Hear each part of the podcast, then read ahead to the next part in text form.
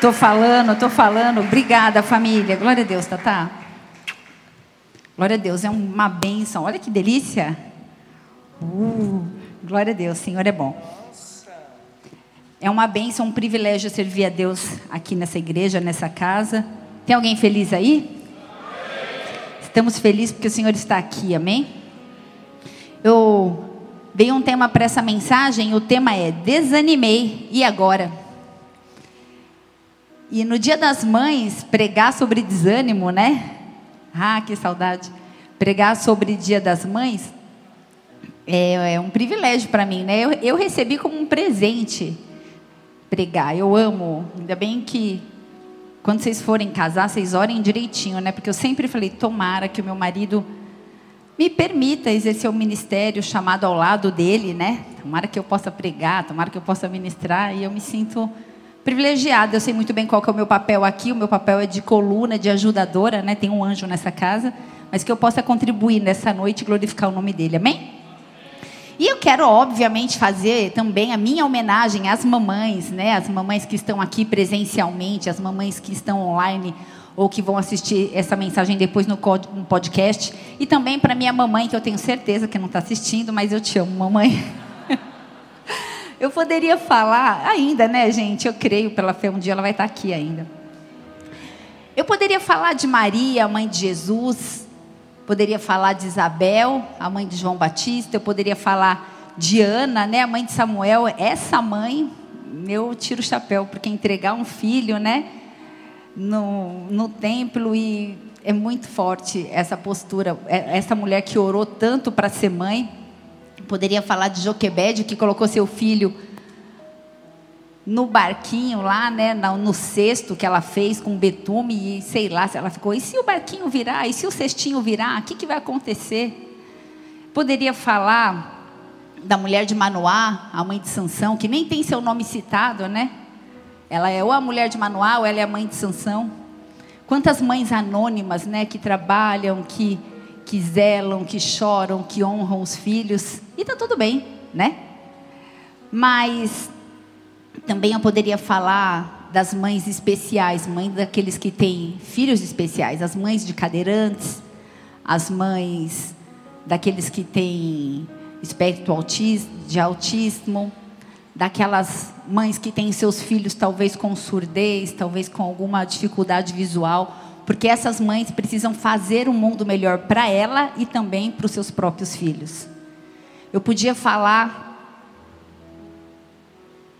para você, mamãe que está aqui, que luta todo dia para que seus filhos possam viver num mundo melhor e construir um mundo melhor. Todas nós. Então, você que é mãe, sinta-se homenageada nessa noite. Uma salva de palmas a Jesus toda, para todas as mamães. Glória a Deus. Mas eu quero falar em especial de Rispa. Rispa, a história dela está lá em 2 Samuel, capítulo 21. Rispa, eu vou só falar um pouquinho mais dessa mãe. Uma mãe que não desanimou. Mesmo diante da morte de dois filhos, ela teve dois filhos. E no contexto da história dela, era um tempo de fome lá em Israel. E então, Davi consultou o Senhor e veio a resposta divina que aquela fome era porque havia culpa de sangue da linhagem de Saul e que era necessário que fossem eliminados. Então Davi precisou eliminar e esses dois filhos foram enforcados. Só que essa mãe, ela não desanimou, seus dois filhos foram deixados lá ao relento e essa mãe ela ficava com um pano sobre os filhos que já estavam mortos mas para que os abutres não viessem comer a carne dos seus filhos. Você está entendendo o que eu estou falando? Você consegue entender o tamanho da dor dessa mãe? Porque os filhos já estavam mortos, já cheirava mal. E a palavra diz que ela ficou ali ainda cerca de dois meses abanando aquele pano diante da dor dela e diante dos abutres para que eles não comessem a carne dos seus filhos, e então essa situação tocou o coração do rei. Eu não sei se você tem chorado por um filho que talvez não esteja morto fisicamente, mas talvez esteja morto espiritualmente. Eu não sei quanto tempo você chora por esse filho. Eu não sei quantos panos você tem abanado em cima dele, mas eu quero te dizer que um dia a tua intercessão e a tua oração vai tocar o coração do rei. Porque então Davi olhou para aquela mãe que já tinha os seus filhos mortos e eles nem. Ah, o, o motivo da morte era uma linhagem de, de, de pecado, era uma linhagem de, de erros. Então havia culpa, sim, naquela morte, naquelas mortes. Só que aquela mãe permaneceu vigiando, intercedendo. Então, quando Davi olhou para aquela causa, ele recolheu os ossos daqueles meninos e eles foram enterrados em um lugar de honra. Sabe, isso de uma forma profética, eu quero liberar para a sua vida para que você mantenha se orando, mantenha-se chorando, mantenha-se intercedendo, derramando suas lágrimas intercessórias diante desse Deus que é rei, e ele vai se atentar à sua oração. E de repente ele vai se mover em teu favor, e o seu filho vai se assentar em lugares altos, e o nome do Senhor vai ser exaltado. Toma posse dessa palavra, em nome de Jesus, amém? Glória a Deus. Dê uma salva de palmas para Jesus enquanto eu bebo água aqui. Feliz Dia das Mães, famílias. Família, não desista e que haja esperança. Que haja esperança, que haja esperança, que nós possamos estar motivadas, motivados em esperar e crer, ainda que venha o desânimo. Desanimei agora, né? Vamos orar, feche seus olhos, Pai. Quero te louvar por essa atmosfera já preparada pelo Senhor neste lugar, pelo ministério de louvor, mas também pelos santos que estão aqui, que se prostram diante da tua presença e clamam porque desejam mais de ti, querem tocar o teu coração através das suas vidas. Por isso, Deus, nós bendizemos o Senhor. Dá ordem aos seus anjos a respeito deste lugar, assim como tem sido. Que essa atmosfera gloriosa possa se mover. E nesse cenário nós possamos contemplar milagres, a liberdade para que a sobrenaturalidade aconteça. Que o Senhor possa sondar cada família, cada casa aqui representada, cada pessoa à disposição do seu coração, o íntimo, o secreto, Deus. Nós estamos aqui porque nós queremos adorá-lo. É essa a motivação de sairmos das nossas casas, é buscar a tua face, é buscarmos uma revelação de quem tu és e daquilo que o Senhor tem para fazer em nós e através de nós. Por isso, enche este lugar com a Shekinah, com a glória manifesta da, da tua presença, Senhor. E que hajam miríades, que haja miríades de anjos nesse lugar, subindo e descendo. E que a gente não venha se distrair com nada e que a Sua palavra seja poderosa, eficaz, e que o Teu nome seja exaltado, e que haja cura, que haja festas no céu, que haja restauração, que hajam milagres, que o Teu nome seja erguido, exaltado aqui, Pai. E ao Senhor o louvor, a glória, a honra, o domínio. Como fomos ministrados agora, Deus, nós nos prostramos diante de quem Tu és, nos esvaziamos de nós mesmos e clamamos. Faz aquilo que lhe apraz, Senhor, nas nossas vidas. Conecta os nossos corações e as nossas mentes ao teu. Em nome de Jesus. Amém e amém. Glória a Deus. Aleluia. Glória a Deus. Hebreus 4, versículo 12. A palavra diz assim: Porque a palavra de Deus é viva e eficaz, e mais cortante do que qualquer espada de dois gumes e penetra até o ponto de dividir a alma e o espírito, juntas e medulas. E é apta para discernir, presta atenção, é apta para discernir pensamentos e propósitos do coração.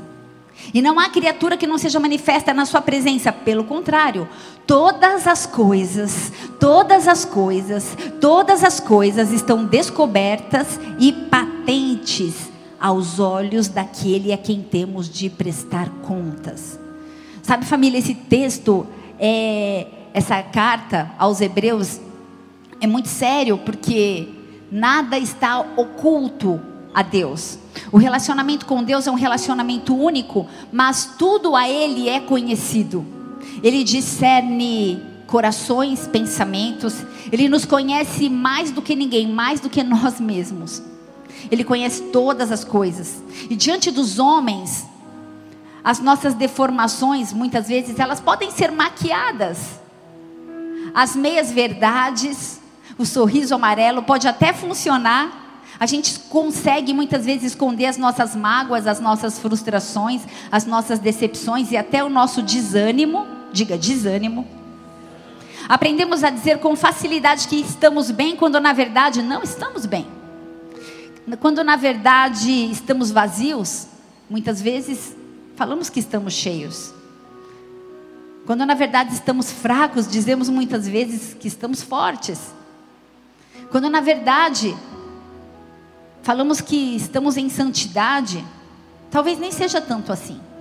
E quando eu digo santidade, eu não me refiro apenas ao pecado de práticas sexuais, como estar amaziado, lascívia, prostituição, orgias e muito mais. Mas Jeremias 17, versículo 10 fala assim: Eu, o Senhor, esquadrinho a mente e eu provo o coração. Isso para dar a cada um segundo os seus caminhos e segundo o fruto das suas ações. Romanos 8, versículo 27, é a Pati? Romanos 8, 27, Pati. E aquele que sonda os corações conhece a intenção do Espírito, porque o Espírito intercede pelos santos de acordo com a vontade de Deus. Sabe, tanto Jeremias quanto apóstolo Paulo, aqui na carta aos Romanos, eles falam que o Senhor esquadrinha a mente, prova o coração, sonda corações, e Ele conhece a intenção. Quando a gente fala em santidade, não é apenas a ação, mas é a intenção do nosso pensamento. Ela já pode nos tirar dessa condição de sermos santos. Tem alguém aí? Deus sabe exatamente o que eu e você estamos sentindo. Deus sabe exatamente quais são as nossas intenções e não dá para enganar esse Deus. Deus espera que sejamos transparentes, sinceros e que nos voltemos a Ele por iniciativa própria. Por isso temos o livre-arbítrio. Quando nós nos escondemos de Deus, cria-se uma distância entre nós e o Pai, cria-se uma barreira. Então a gente começa a ficar cansado de tudo, a gente começa a se sentir esgotado emocionalmente, até fisicamente, a nossa intensidade de busca e de relacionamento com Ele diminui. Você já viu um brinquedo quando a pilha começa a ficar pra, fraca? É, é, dá, dá vontade de rir, né? Eu acho que o Senhor deve olhar para a gente quando a gente está tentando e deve falar, filha, seja quente ou fria, ou fria, porque essa situação aí está de dá vergonha. Mas Deus é bom, amém? Ele nos dá uma nova chance todas as manhãs, todos os dias. A misericórdia dele se renova a cada manhã. E o melhor, eu não sei você, mas quando eu compartilho da palavra no dia a dia com os meus filhos, eu tenho o hábito de falar, e com algumas filhas também aqui, eu já disse muitas vezes, que a parte que eu acho melhor de se relacionar com Deus é que Ele conhece a intenção do meu coração. Eu, eu, eu fico muito feliz de saber isso, porque assim, às vezes as pessoas não nos compreendem, às vezes as palavras não são suficientes para expressar aquilo que a gente está sentindo, mas, porém, todavia, contudo, eu amo que o Senhor conhece a intenção do meu coração. Falo, Deus, obrigada, porque talvez está tudo uma papagaiada aqui, mas o Senhor sabe exatamente o que eu quero com isso. Abra sua Bíblia no livro de Miqueias, ele vai ser o nosso personagem nessa noite. Miqueias. O nome Miqueias significa quem é como o Senhor. Era isso que eu ia falar, né? Mas tudo bem. Vocês lembram um louvor que a, que a gente canta? Quem é como o Senhor? Ninguém lembra. Quem é como o Senhor eterno Rei? Não? Soso? Só os velhos, né? Os velhos sim, né? É, então tá bom. Mas era isso que eu ia falar, que tem um louvor que a gente canta que diz quem é como o Senhor. E quem é como o Senhor é o significado do nome Miqueias.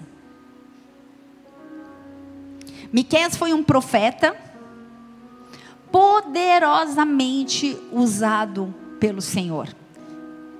E esse é o nosso personagem hoje. Seu ministério durou aproximadamente 50 anos. Miqueias nasceu numa cidade chamada Moresete, alguns quilômetros de Judá. E Miqueias profetizou durante os reinados do rei do sul, que eram Jotão, Acas e Ezequias. E isso torna contemporâneo do profeta Isaías que vivia nessa mesma época. As profecias de Miqueias, elas produziram um impacto tão grande que se estendeu muito além do ministério local. E muitas dessas, Miqueias 5, versículo 2, Pati, muitas dessas profecias de Miqueias foram messiânicas. Disse Miqueias: E tu, Belém Efrata, pequena demais para figurar como grupo de milhares de Judá, de ti me sairá o que há de reinar em Israel, e cujas origens são desde os tempos antigos, desde os dias da eternidade. Sabe, Miqueias, ele estava falando acerca de Jesus, que viria para trazer esperança diante de um cenário de desânimo, mas ele estava trazendo essa, essa profecia entre 750 e 715 anos antes de Cristo. Então, eu trazer uma notícia hoje para você que crê que Jesus é o Messias, que ele veio e que ele vai voltar, que ele veio ascender aos céus e que ele vai voltar, nós estamos abertos para receber essa mensagem, sim ou não?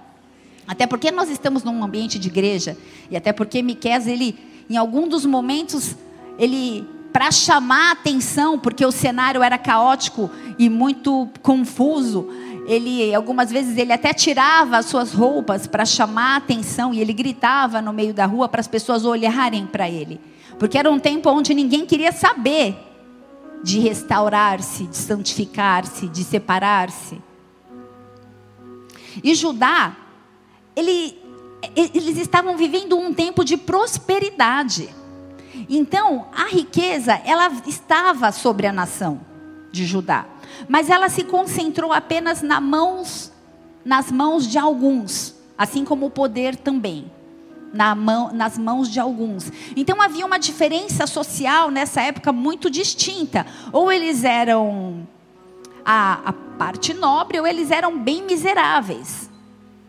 E Judá vivia um tempo onde havia muita prostituição pela idolatria. Foi um tempo de muito de muitas injustiças, o povo estava frio, o povo estava distante de Deus. E o povo insistia nessa idolatria de se afastar do templo, eles não queriam mais ir até o templo. E os outros reis anteriores, eles tinham deixado lá os altos, os poste-ídolos para serem adorados. Quem está comigo, fala amém. E sabe, eu pensando aqui, contemporizando em nossos dias, às vezes, será que eu e você não, temos faz... não estamos fazendo a mesma coisa, dizendo que não temos tempo para ir para a igreja, que temos tantas outras atividades, como família? Família é importante? Sim. Trabalho é importante? Sim. Lazer é importante? Sim. E muitas outras coisas importantes, mas nós não vamos à igreja porque estamos muito ocupados e a gente prioriza aquilo que é importante. E se nós não temos tempo de vir para a igreja e temos um monte de desculpas, é porque estar na igreja, em, congregando e adorando a Deus não é prioridade para nós. Isso é um fato. Posso ouvir um amém?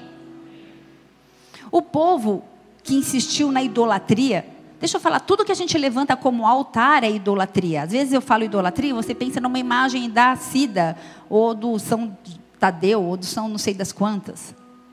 Mas um filho pode ser uma idolatria, um casamento pode ser uma idolatria, uma vida profissional pode ser idolatria. É importante que a gente tenha equilíbrio em todas as coisas e que o Senhor seja a prioridade. Amém? E todas as outras coisas a gente vai fazer com muita excelência, obviamente, porque Ele confiou a nós. Tem alguém aí? Difícil pregar isso. Porque não é isso que a igreja quer ouvir, né? Mas o povo insistia na idolatria, insistia em abandonar o templo. Eles construíam os seus próprios altares. Eu queria te fazer uma pergunta. O que tem tomado o seu tempo nos dias de hoje? Pode responder aí para você mesmo no seu lugar. Sabe, eu já ouvi algumas pessoas que falaram assim: eu gostaria que o dia tivesse 28 horas, 30 horas, porque eu tenho muitas atividades mas a gente não tem condições de administrar o tempo, porque o tempo é 24 horas, ponto. Nós precisamos administrar as, as atividades dentro daquele tempo que nos foi proposto, porque quem propôs o tempo é perfeito, sim ou não? Então a gente precisa se organizar dentro disso. O que envolve a tua vida? O que toma o teu tempo? Israel vivia uma idolatria além da espiritual, chamada moral. E muitas vezes nós vivemos uma idolatria moral. E Miqueias, ele, ele era um homem que ele era familiarizado com a política. Ele era familiarizado com a cultura. Ele era familiarizado com a religião de Jerusalém. Em algumas passagens ele cita que Deus abriu um processo judicial. Ele falava em poemas, então ele fala que Deus abriu um processo judicial contra o povo por causa da desobediência deles, a aliança que tinha sido proposta. Ah, coloca para mim, Pátio, por favor, Miqueias 3. Vou fazer uma leitura dinâmica, você me acompanha aqui, não se distraia, tá bom? Então, eu disse: Ouçam vocês que são chefes de Jacó, governantes da nação de Israel. Vocês deveriam conhecer a justiça. Mas odeiam o bem amam o mal. Arrancam a pele do meu povo e a carne dos seus ossos. Aqueles que comem a carne do meu povo arrancam a sua pele, despedaçam os seus ossos e cortam como se fosse carne para pôr na panela. Um dia clamarão ao Senhor, mas ele não lhes responderá. Naquele tempo, ele esconderá deles o rosto por causa do mal que eles têm feito. Assim diz o Senhor aos profetas que fazem ao meu povo desviar-se. Quando lhes dão o que mastigar, proclamam paz, mas proclamam guerra santa contra quem não lhes enche a boca. Por tudo isso, a noite virá sobre vocês, as trevas. Noite sem visões, haverá trevas sem adivinhações. O sol se porá para os profetas e o dia se escurecerá para eles. Os videntes ficarão envergonhados e os adivinhos constrangidos. Todos cobrirão o rosto porque não haverá resposta da parte de Deus. Vou fazer só um parênteses. Quantas vezes a gente fala com Deus e parece que não há resposta? Mas quanto a mim, graças ao poder do Espírito do Senhor, dizia Miqueias, eu estou cheio de força e de justiça para declarar a Jacó a sua transgressão e a Israel o seu pecado. Ouçam isso, vocês que são chefes da descendência de Jacó, governantes da nação de Israel, que detestam a justiça e pervertem tudo o que é justo, que, diz, que constroem Sião com derramamento de sangue e Jerusalém com impiedade. Seus líderes julgam a troco de suborno, seus sacerdotes ensinam por lucro e seus profetas adivinham em troca de prata. E ainda se apoiam no Senhor, dizendo: O Senhor está no meio de nós, nenhuma desgraça vai nos acontecer. Por isso, por causa de vocês, Sião será arada como um campo, Jerusalém se tornará um monte de lixo, e a colina do templo vai virar um matagal. Até aí. É nesse contexto que Miqueias traz uma palavra profética. Porque aqueles que foram levantados para liderar não conheciam direito ao Senhor e ainda se atreviam a julgar e ainda se, atreviam a tentar dirigir o povo pela força do próprio braço, braço, sem a direção de Deus. E no versículo 1 e 2, fala que aqueles que deveriam liderar, os líderes, os líderes judiciais, governamentais, religiosos, eles estavam vivendo debaixo da idolatria. E ainda debaixo desse contexto político, onde horas eram opressos por taxas, ora eram opressos por impostos, ora por ofertas, ora por propinas. E no versículo 4, então, a gente vê um Deus irado com os profetas daquela geração. Profetas de conveniência, profetas manipuladores. E a gente então vê um silêncio divino. Eu não sei você, mas eu já vivi o silêncio divino algumas vezes, de orar e não obter nenhum tipo de resposta e falar: Deus fala comigo. E ao ler Miqueias 3, o capítulo todo que nós acabamos de ler, a gente tem um retrato de um Deus irado com os líderes, de um Deus irado com os magistrados, com os profetas, com os sacerdotes. É como Miqueias 2, versículo 7, NVI, a minha versão aqui, eu vou ler aqui. Você pode acompanhar aí o que a Paty vai, vai, vai colocar. Mas é como se a paciência de Deus houvesse se esgotado. E então em Miqueias 2, versículo 7, fala assim: É isso que está sendo falado? O Espírito do Senhor perdeu a paciência? É assim que ele age? As minhas palavras não fazem bem? Aquele, aqueles cujos caminhos são retos? Eu vejo aqui um senhor falando assim: Ei, eu estou aqui, eu estou à disposição. Vocês estão aonde? A cabeça de vocês está focada no quê? Eu quero restaurar Israel. Eu quero restaurar a igreja. Eu quero santificar o meu povo. Eu quero prosperar a igreja. Sabe por quê? O nome de Jesus ele não é exaltado na minha e na sua vida quando a gente está lá no perrengue. Esse tempo é para a gente permanecer, ser forjado, constituído, aprovado, mas ele vai nos colocar por cabeça e vai nos honrar. Mas a gente não tem paciência para o processo. Enquanto isso, o povo, ele trilhava o seu próprio caminho, desprezava ao Senhor. E esse momento, então, é como se Deus estivesse chamando o povo a um tribunal. Sei que tem alguns advogados aqui, mas você já esteve em algum tribunal uma vez? É um ambiente. Você já vai. Não sei, né? Talvez a Raíssa ou o Ângelo talvez não vão com tanta atenção. Tem mais algum advogado aqui? Mas todas as vezes que eu vou, fico tensa. A gente está diante de um juiz, terreno, né? Mas um dia a gente vai se apresentar diante de um juiz do Todo-Poderoso, que conhece as intenções do nosso coração. E que não adianta ter um bom advogado, só se ele for Jesus. Tem alguém aí? Tem um momento que todos nós estaremos diante de um tribunal. E quando a gente fica desanimado, porque na caminhada, eu confesso que eu já vi muitas pessoas desanimarem, infelizmente. Eu confesso que em alguns momentos eu já fiquei desanimada também. Mas quando nós estamos desanimados, Deus nos chama para uma audiência. Ele nos dá tempo, porque Ele é tardio em irar-se.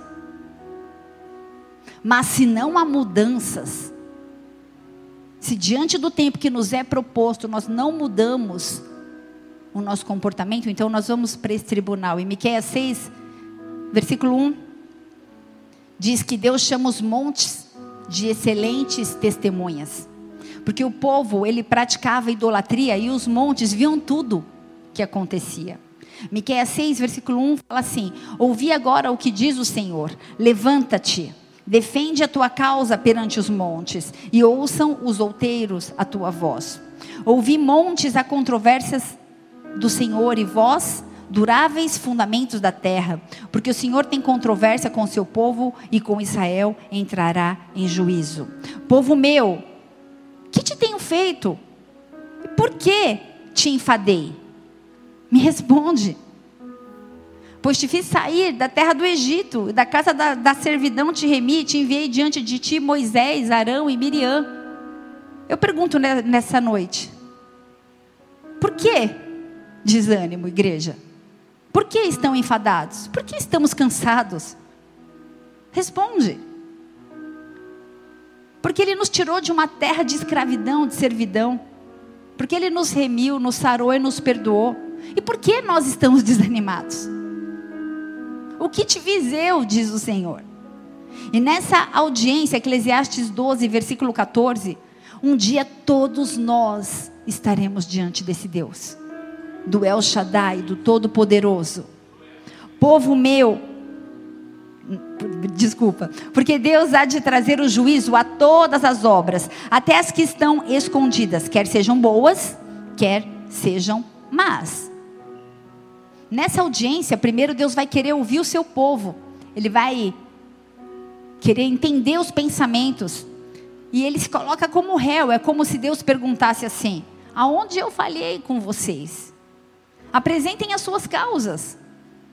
Aonde eu falei a ponto de seus corações ficarem tão endurecidos.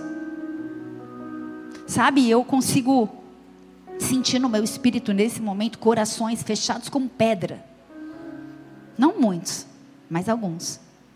Muitos corações sedentos. Muitos corações recebendo algo sobrenatural e tendo suas vidas transformadas. Mas muitos corações fechados e trancafiados como pedras. Porque estão desanimados, porque estão cansados. E essa é pergunta hoje: você está desanimado? O que Deus fez o que Deus fez para o povo dele, o que Deus fez para mim e para você. para que em algum momento a gente tenha essa desculpa de termos nos afastado dele. Nós levantamos outros altares, nós arranjamos desculpas, nós ficamos desanimados. E Deus estava dizendo: apresente sua causa, porque assim não dá para ficar. Apresente sua causa diante dos montes, apresente sua causa. Deus, nesse contexto, não estava falando com o povo, com a igreja. Deus estava falando com os líderes. Deus estava falando com aqueles que eram os cabeças. É aqui que talvez você pense assim: ah, então essa mensagem não tem nada a ver comigo. Ufa. 1 Pedro 2, versículo 9.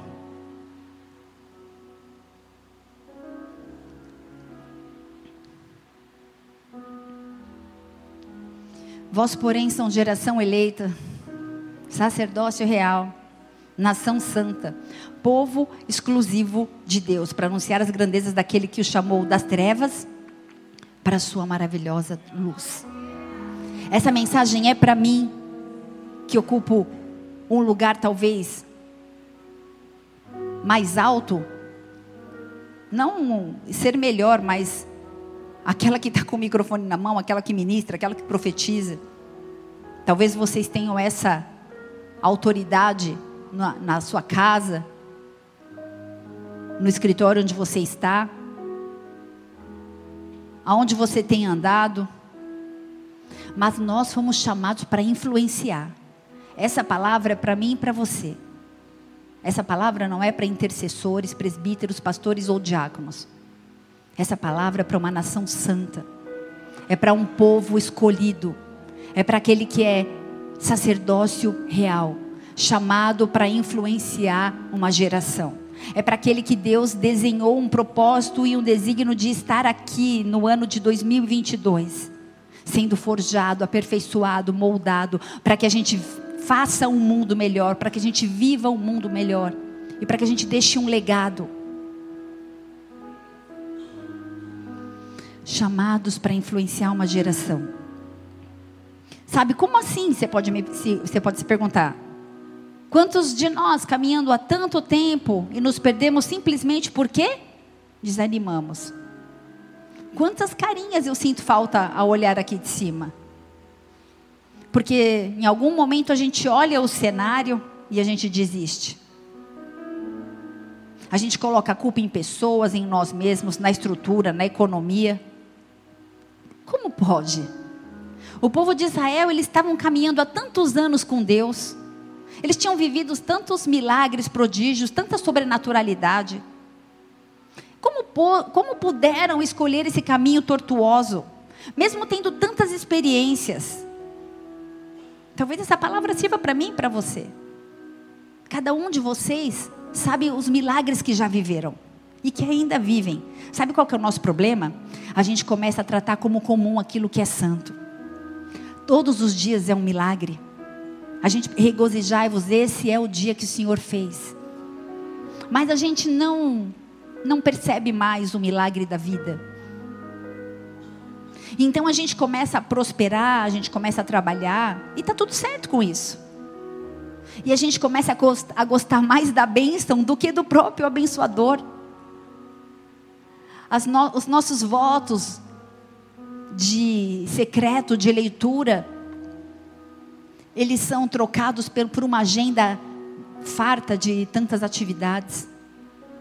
E a gente começa a negociar com Deus.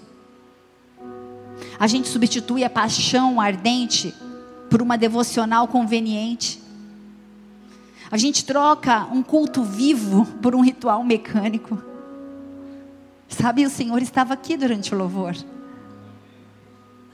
Como é possível a gente se distrair com outras coisas? Esse é um cenário que ele prepara para que haja a liberação de sobrenaturalidade. E talvez a gente se distraia. A gente troca um culto vivo por viver de escala em escala. Não é minha escala quinta-feira. Não é minha escala domingo de manhã. Na quinta-feira eu falei sobre Marta e Maria. Hoje o, o Eric também falou. As Martas são necessárias. Deus não amava mais Maria do que a Marta. Mas é necessário que haja um equilíbrio. E a maturidade traz esse equilíbrio. Mas esse equilíbrio ele não pode nos afastar de Deus, porque senão não é equilíbrio. Fica pendendo mais para um lado do que para o outro. Tem alguém aí? Amém? Miqueias 6, versículo 6, diz assim: Eu já vou encerrar.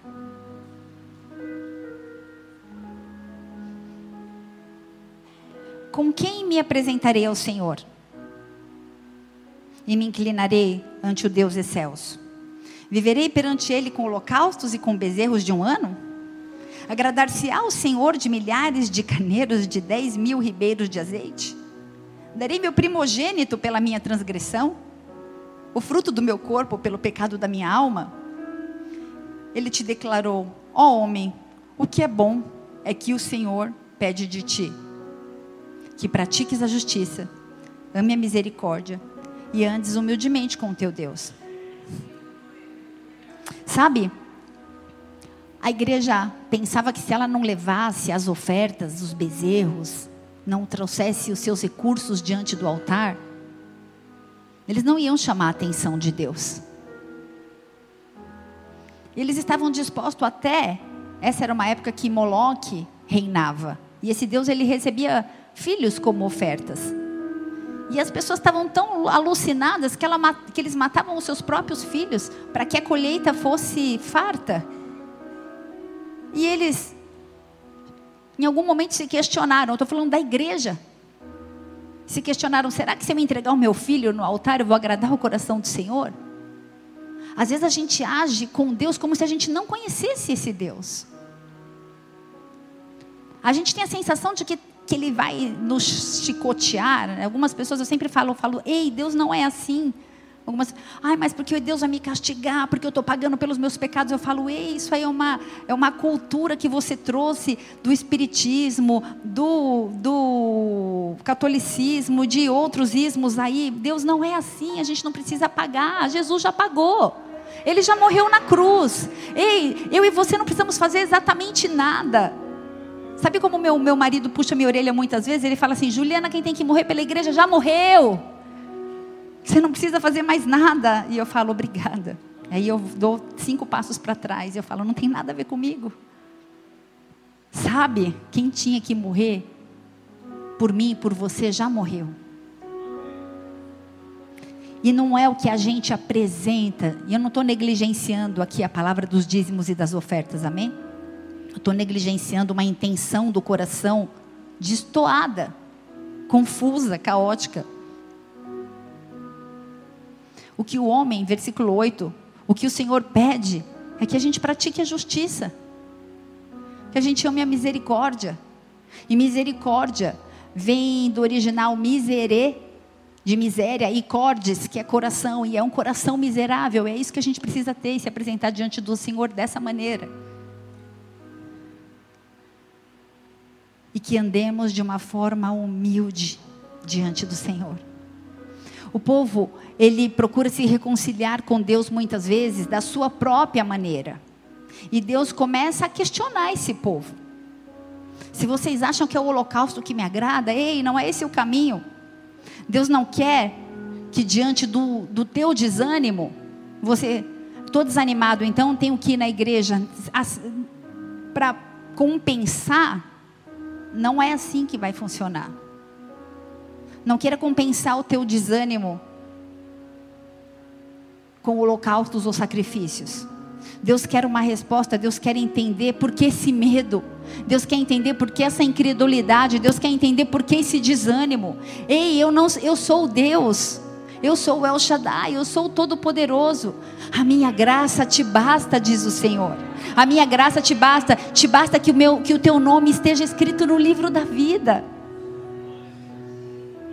Porque pessoas que dão sua vida pelo Senhor, de repente jogam tudo para o alto. Homens de Deus começam então a negociar com o inferno, começam a negociar a graça. Deus é fiel e justo para cumprir a promessa que Ele tem para você. Deus é fiel e justo para cumprir a promessa que Ele tem para você. Mas por que parece mais fácil acreditar que essas promessas não vão se cumprir? Porque aos poucos as pessoas vão deixando de trilhar o caminho e deixam o desânimo e deixam a apostasia entrar. O desânimo e a apostasia, eles não chegam de repente. Oi, cheguei, meu nome é desânimo. Não. Há um processo que leva muita gente a perder a fé e deixar de trilhar os caminhos do Senhor. Miqueias 6, versículo 8. A primeira coisa é a injustiça. Sabe quando você se sente injustiçado? Quando existe um sentimento opressor, quando existe algo que te oprime e que prevalece, e essa injustiça sobre a sua vida começa a incomodar e você começa a falar: Ei, por que isso está acontecendo comigo? Eu sou filho de Deus. Isso te entristece porque parece que Deus não tem os seus olhos voltados para você. Na verdade, parece que Deus não vai fazer nada. Há um sentimento de impotência. Sou tão injustiçado. E a gente olha para nosso redor e a gente vê o injusto vencer a gente vê o mal dar mais resultado, a gente vê o ímpio prosperar. Enquanto você que é servo de Deus está passando o maior perrengue, maior luta. Então a injustiça causa feridas na alma. E você começa a apanhar, apanhar, apanhar e nem sabe por quê. Sabe quando você joga uma bolinha de tênis, que vai tomando, igual bolinha, que toma raquetada, raquetada, e fala: Eita, sou eu. É quando você é acusado na escola, na faculdade, de uma coisa que você não cometeu. É quando você sofre uma injustiça no emprego. É quando seu nome é caluniado. É quando fazem mau juízo de você, falam a seu respeito coisas que você sabe que você não é. O que eu merecia, eu não tive. E o que eu mereci, e o que eu não merecia, eu recebi. Agora que eu estou convertido, eu faço tudo certinho. E eu vejo o meu nome. apanhando mais que bolinha de tênis. Foi isso que veio na minha cabeça agora. Não achei outra coisa. Pessoas que um dia te amavam, de repente te odeiam. Você encontra a pessoa, a pessoa finge que não te vê. Você fala, Deus, que injustiça, o que, que eu fiz? Pessoas que se incomodam com a sua alegria. Pessoas que se incomodam com o seu avanço. Pessoas que querem te usar como trampolim. Você começa a andar com Deus, às vezes parece até que você ganhou um inimigo. Desanima viver injustiça. Como é difícil ser injustiçado. Você quer fazer o seu melhor, mas parece que o mundo está puxando o seu tapete. Daí o desânimo vem. Porque a sensação é: eu nado, nado, nado e morro na, e morro na areia. Ah, não quero mais saber também. Um dos processos para que a apostasia e o desânimo se estabeleçam é a, a sensação de injustiça. O segundo é o tempo. Existem períodos de tempo que parece que Deus quebrou o relógio dele e não fala com a gente. Ele te ama, você sabe disso, mas parece que ele se esqueceu de você. As coisas avançam na vida de todo mundo, mas você se sente alguns quilômetros atrás. Você fica firme crendo que a hora de Deus vai chegar, que você vai viver o seu sonho. E aí, quando você acha que amanhã, não é. Porque nós vivemos no crono e o tempo de Deus é o Kairos. E nós precisamos despertar para o Kairos, que é o tempo de Deus. Porque nós somos limitados. Normalmente, o tempo Kairos e o tempo Cronos, eles não casam. E a gente se frustra. Deixa eu te falar uma coisa: existe um tempo de Deus para você. Ei, Ele tem o seu nome na palma da mão dele. Ele tem um plano para você. Existem centenas de promessas sobre a tua vida. Ele te conhece desde o ventre da sua mãe, Ele te chama pelo nome. Os planos que Ele tem para você são maiores do que os teus. Ele não é homem para que minta. É preciso que a gente venha, que nós venhamos a nos apropriar das promessas de Deus sobre as nossas vidas e crer que o tempo dele é perfeito. Talvez você esteja naquela situação que onde você não aguenta mais esperar. Parece que a sua ficha do céu sumiu. Sua bênção não chega. Ainda está solteira, o varão não chega. O emprego não aparece. A promoção não chega. Espere o tempo de Deus para a sua vida. Ele vem para provar a nossa confiança. Existe um propósito estabelecido, mas existe um processo para que esse propósito venha se cumprir. E a palavra de Deus não volta vazia, Ele é justo, Ele é fiel, Ele é poderoso para cumprir aquilo que Ele prometeu, aquilo que Ele cumpriu. Amém? E o último.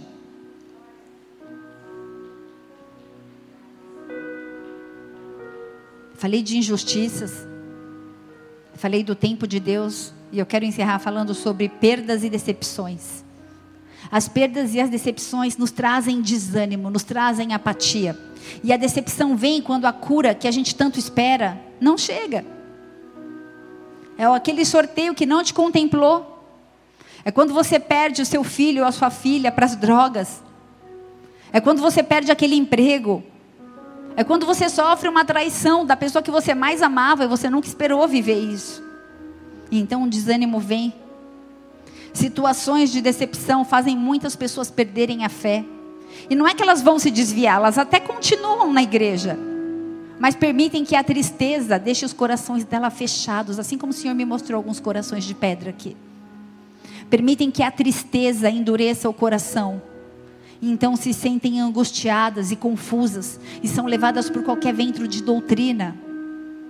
É quando você começa então a lutar por algo e sem mais nem menos você perde a posição, alguém te tira do projeto. Você fala, ei, eu que estava fazendo o projeto. Quando você se esforça no trabalho e o outro ganha promoção. Quando você se decepciona com pessoas, situações, familiares, igreja, ministério, pastores, finanças, os pais. Aquele sentimento de amargura te invade te molesta, te paralisa. Miqueias 6, versículo 1. Deus chama os montes como testemunhas. Apresente a sua causa. Deus chama os montes nessa noite como testemunha sobre a sua vida. Apresente a sua causa. Eu quero te desafiar nessa noite a apresentar sua causa ao Senhor. A sala do trono, você tem livre acesso, o véu foi rasgado. Aí no seu lugar, começa a apresentar a tua causa, começa a falar com Ele. Será que Deus está errado? Ou será que o resultado do pecado, de escolhas erradas e da falta de direção de Deus, nos paralisa e nos cria e nos leva para atalhos? Miqueias, ele era um profeta tão ousado, eu falei isso no começo, que para chamar atenção, eu, o cara saía pelado. Falando, Deus? Só para chamar atenção, para ele ser ouvido. Sabe, o inferno ele tem uma estratégia contra a minha e a sua vida, e ele não vai desistir, matar, roubar e destruir. Esse é o plano dele. Ele sempre vai tentar nos derrubar. O desânimo de, de Miqueias quanto à liderança da cidade de Israel e de Judá, não era um desânimo sem esperança. Eu já fiquei desanimada algumas vezes. Miqueias 5, versículo 2, ele sabia que o Messias viria, que haveria paz entre ele e o seu povo. É preciso que a gente traga a nossa memória que ele prometeu que veio, ele vai vir. Miqueias fazia parte de uma ponte de ligação entre o pessimismo, que era compreensível, e a época do glorioso futuro de redenção da vinda do Messias. Ei, família, ele virá. Eu não sei o que você está passando, eu não sei quais são as suas angústias, eu não sei quais são os seus temores, mas quem tem que saber, sabe. O Senhor, Ele te conhece. Eu não sei o que você tem passado.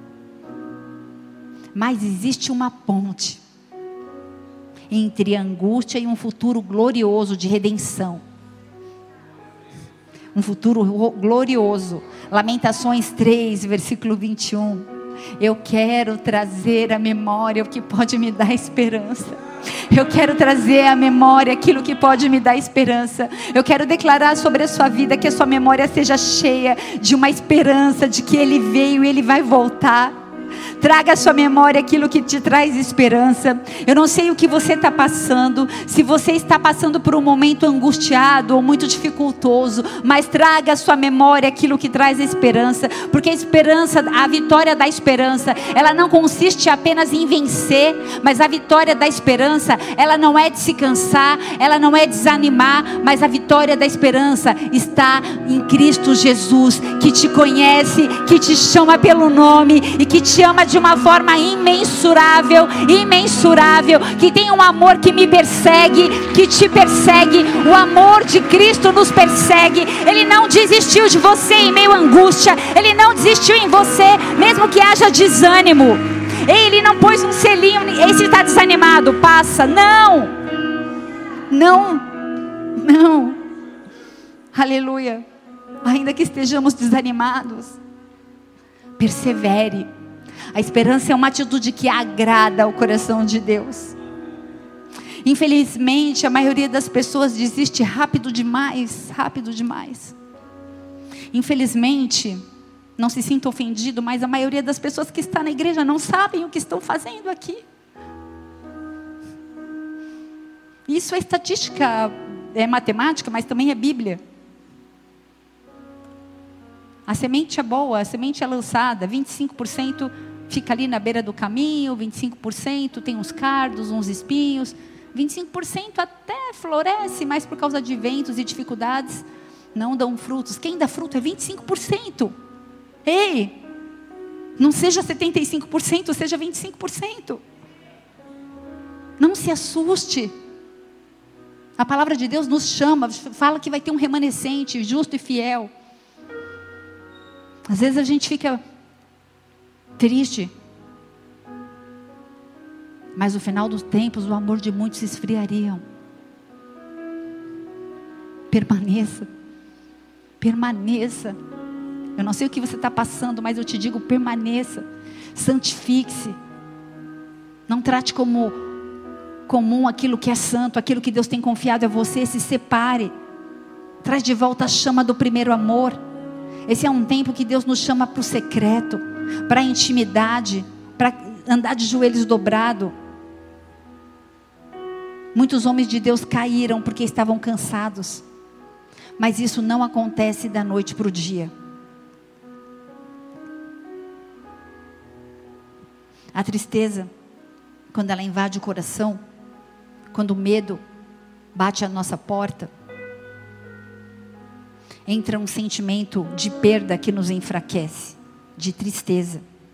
E daí, quando estamos estressados e tomados pelo cansado, a gente já não, pelo cansaço, a gente já não tem mais tempo de ler a palavra. A gente já não tem mais tempo para orar. Nós não temos mais fome. A gente não se alimenta e a gente fica fraco e então o inferno ataca. Deixa eu te fazer uma pergunta: quem é mais forte?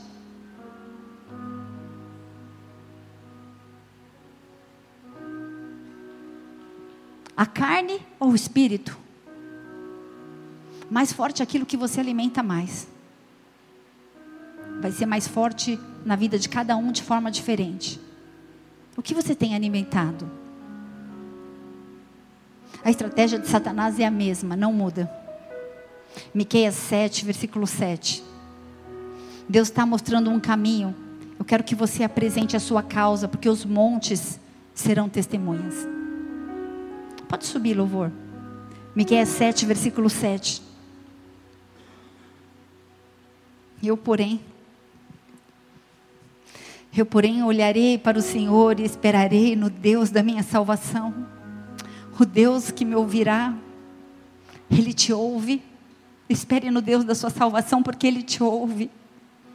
Miqueias 7, versículo 15 fala assim: Eu lhe mostrarei maravilhas como nos dias da tua saída do Egito. Sabe, eu creio que a maioria de nós aqui saiu de uma terra do Egito. Cada um de nós, eu sei muito bem quem, eu era antes do Senhor. Ele vai mostrar as maravilhas que Ele tem feito nas nossas vidas. Traga à sua memória aquilo que te traz esperança. Baixa sua cabeça, feche seus olhos. Aleluia. Quem é como o Senhor? Miqueias Um profeta de uma cidadezinha tão pequenininha. Um profeta que quando lhe davam oportunidade de falar, ninguém nem ouvia.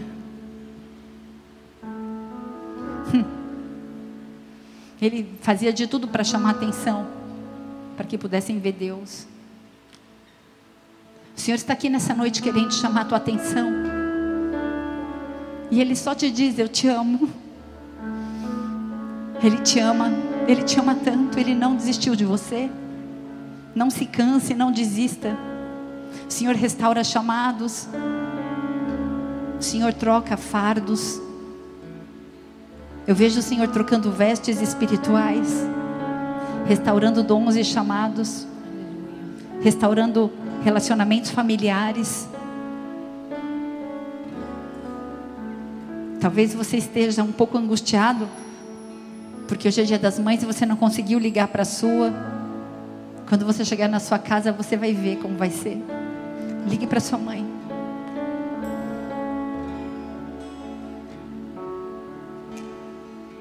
Talvez você não tenha mais a sua mãe aqui. Mas você tem um pai de amor. Honre as mulheres que ele tem colocado na sua vida. Você é mãe, honre a herança que o Senhor tem te dado. Talvez você não gerou ainda filhos. Mas eu falo também de filhos espirituais. Talvez você tenha três pessoas no seu ministério. E são essas pessoas que é para você falar, é para você cuidar. Mas além do âmbito espiritual, além do âmbito ministerial, o Senhor vai restaurar a paixão sua por Ele. Porque até a vontade de adorá-lo, Ele imputa em nós. Até o desejo de buscá-lo, Ele coloca em nós. Eu quero clamar para que haja uma liberação de uma atmosfera de amor que quebra toda apatia, todo cansaço, todo medo, todo desânimo, toda paralisia.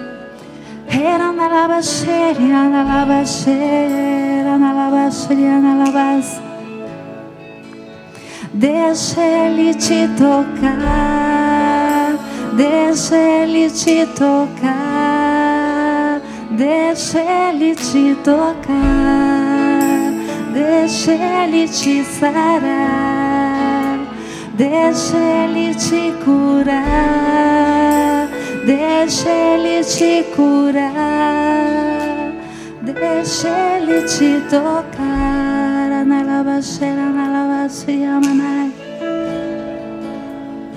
Ele quer ouvir tua voz.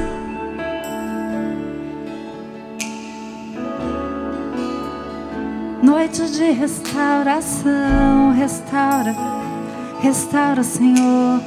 Restaura, Senhor. Vai visitando cada um. Tira a apatia, o cansaço, o medo, o desafeto.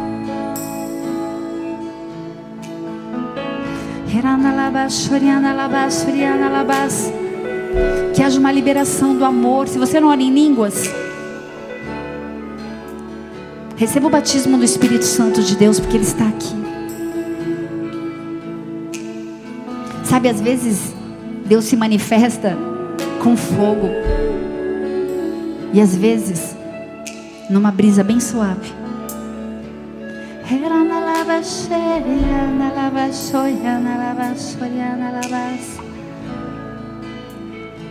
Deixa Ele te tocar deixa Ele te tocar, deixa Ele te sarar.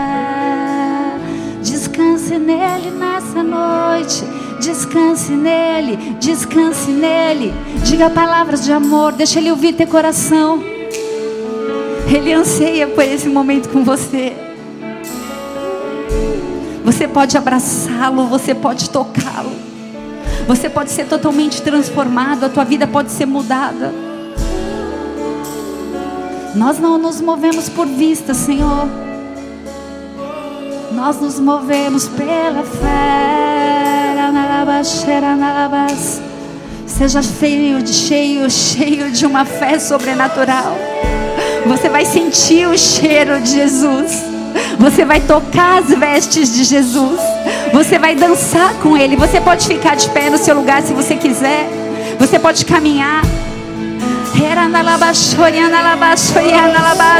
Vem com adoração enchendo essa casa. Vem mudando a atmosfera deste lugar. Vem trazendo vida. Vem trazendo em nome de Jesus. Em nome de Jesus a restauração. Que caia por terra toda a indignação e a paralisia. Eis um povo santo, um povo separado. Um povo que entende o processo o propósito e o desenho da sua vida para essa geração. O Senhor vai te conectar a pessoas. Espírito Santo, vem de novo aqui. Vem de novo aqui. Vem de novo aqui.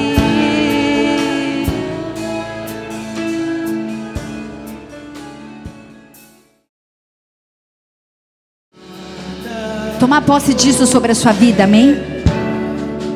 É um marco sobre a sua vida hoje. O Senhor te marca com o amor dele. O amor dele que quebra o desânimo, o amor dele que quebra a apatia, o amor dele que quebra a paralisia, o amor do Senhor que quebra o cansaço, o amor do Senhor que lança fora o medo, o amor do Senhor que nos aperfeiçoa nesse mesmo amor.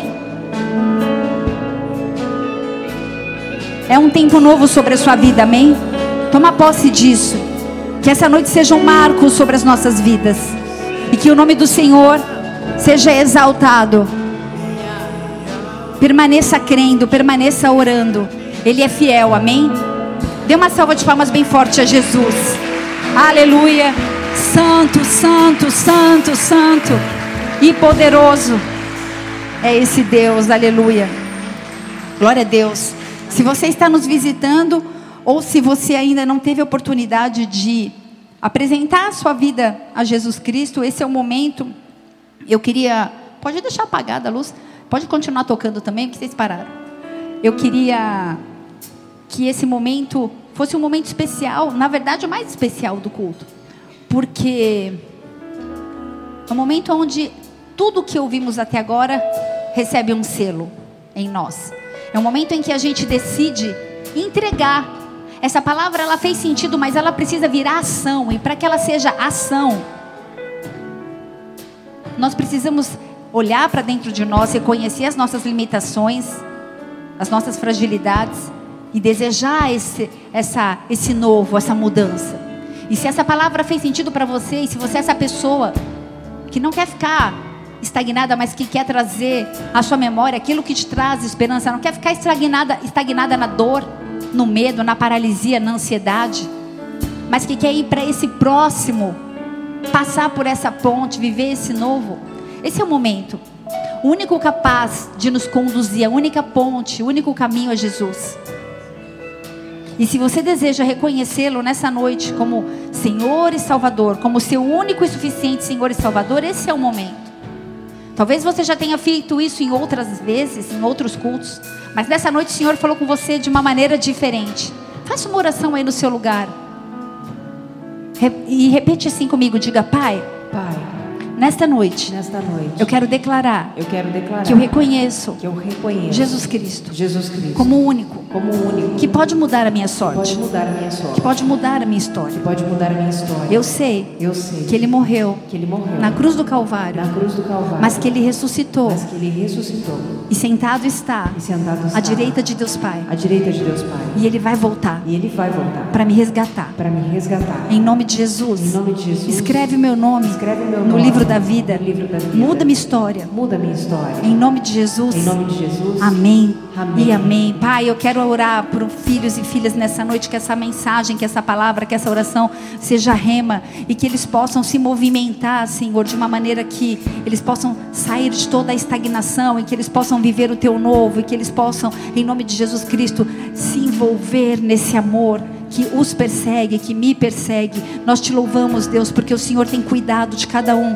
Mas eu quero clamar a Deus que o Senhor venha dar ordem aos seus anjos a respeito de cada um, que eles não se cansem, que eles não se esmoreçam durante o processo, que eles permaneçam firmes na promessa, que eles permaneçam crendo que o Senhor é fiel e tudo aquilo que o Senhor prometeu vai se cumprir, o seu nome vai ser exaltado em nome de Jesus. Amém e amém. Aleluia. Glória a Deus.